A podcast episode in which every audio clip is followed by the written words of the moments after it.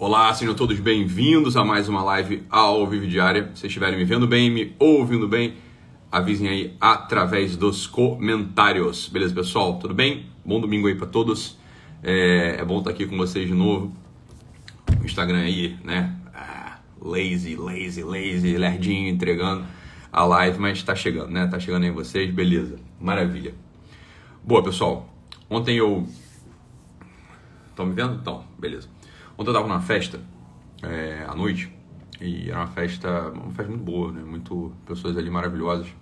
E tinha uma criancinha na festa, é, uma bebezinha. E uma cena, uma cena ali me, me chamou muita atenção.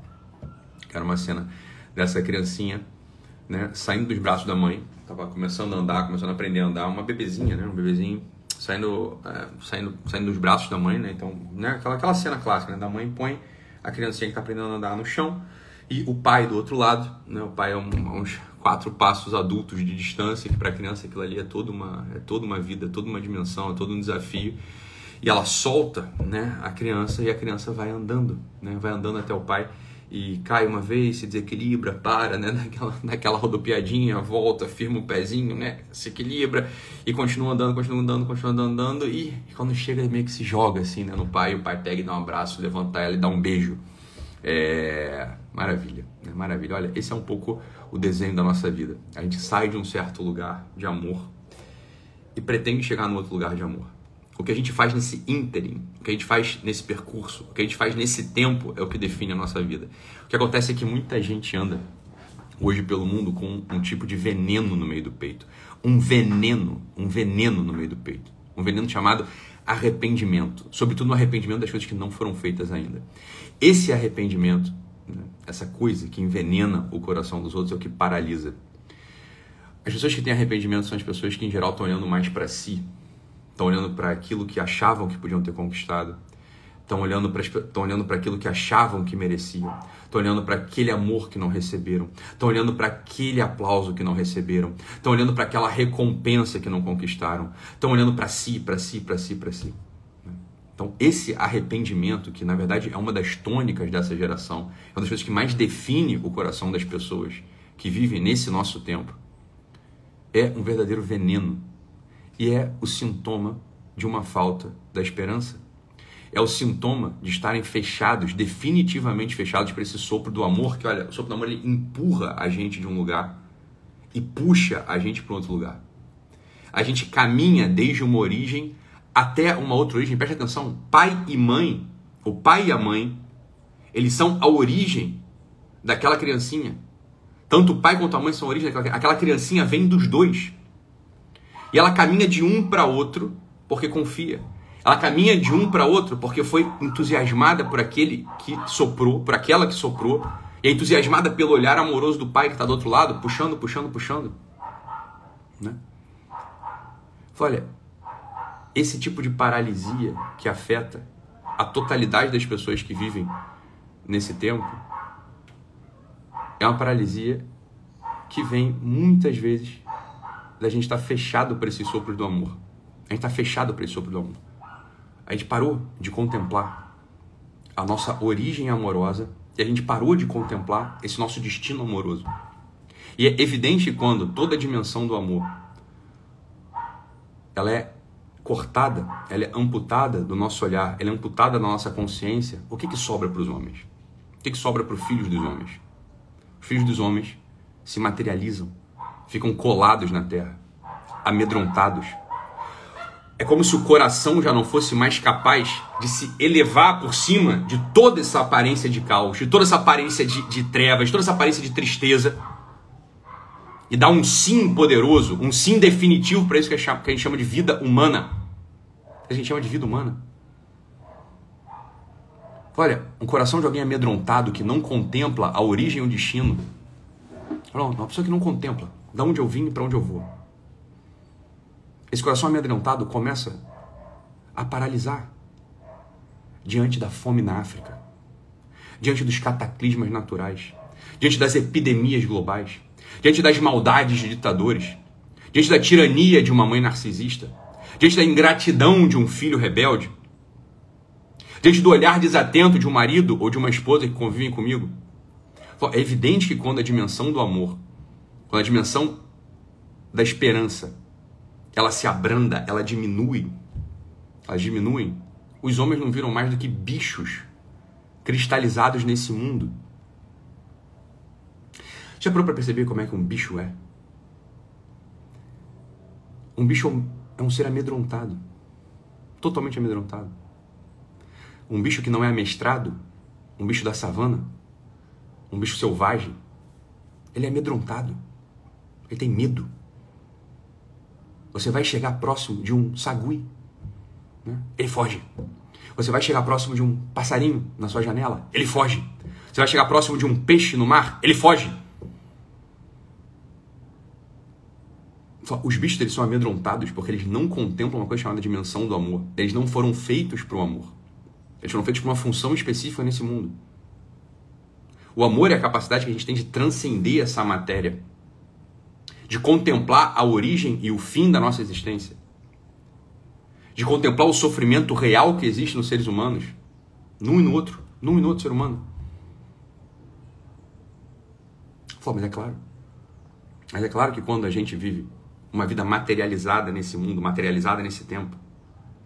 A gente é incapaz desses atos. E a consequência é a consequência é seguinte. A próxima consequência é a gente ser escravizado pelas bananinhas que dão pra gente. A gente ser escravizado pelo punhado de milho que dão pra gente. A gente ser escravizado pelos apelos materiais mais estúpidos. Quando a gente pega, por exemplo, né, uma bananinha e oferece para um sagui, para um miquinho, o que, que ele faz? Aquele, que, aquele sagui que tinha medo da gente, ele vem para comer na nossa mão. Quando a gente joga um anzol com um camarãozinho, com uma minhoquinha, com um miolo de pão no lago, no mar, o que acontece com aquele peixe? Ele é fisgado. Ele tem a sua guerra trespassada por um arame e fica preso e condenado a viver num cativeiro. Esse é o destino dos animais. Esse é o destino de algumas, muitas almas nesse tempo. Viver amedrontado e a consequência daquele que tem medo, porque é bicho, porque é materializado, a consequência seguinte é viver num cativeiro, é viver tiranizado. Esse, miseravelmente, é o destino do nosso tempo. Porque as pessoas têm medo de se arrepender. As pessoas estão envenenadas, envenenadas por essa poção chamada arrependimento genérico. Aquele arrependimento verdadeiro de uma traição cometida com um amigo, uma traição cometida contra a biografia, uma traição cometida com alguém que eu amo, aquele arrependimento verdadeiro de não honrar a palavra dada para uma vida religiosa que eu prometi, aquele arrependimento verdadeiro, bem, esse é raro. Esse é raro. Há um arrependimento vulgar no coração de todo homem. Um arrependimento vulgar no coração de todo homem. Esse arrependimento vulgar, ele se opõe claramente, ele é diametralmente oposto a esse coração inflamado por um fogo, por um fogo que deseja tocar todos os recantos da terra, iluminando todos os recantos da terra com a luz do amor, com a luz da esperança.